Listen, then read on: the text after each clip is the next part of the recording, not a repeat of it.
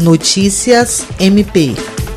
A Procuradora-Geral de Justiça do Ministério Público do Estado do Acre, Cátia Rejane de Araújo Rodrigues, recebeu a diretora de comunicação da Rede de Rádio e Televisão Boas Novas Cristã, Gabriela Câmara, o deputado estadual Wagner Felipe, o comunicador Manuel Rodrigues e a apresentadora Vânia Mendonça. O grupo parabenizou o MPAC pelo trabalho desenvolvido em meio à pandemia e apresentou um projeto voltado para a ressocialização, além de propor uma parceria para divulgações das ações do MPAC. Pelo MPAC, também participou do encontro o secretário-geral e titular da Promotoria de Justiça Especializada de Tutela do Direito Difuso à Segurança Pública, promotor de Justiça Rodrigo Curti, e a diretora de comunicação Kelly Souza.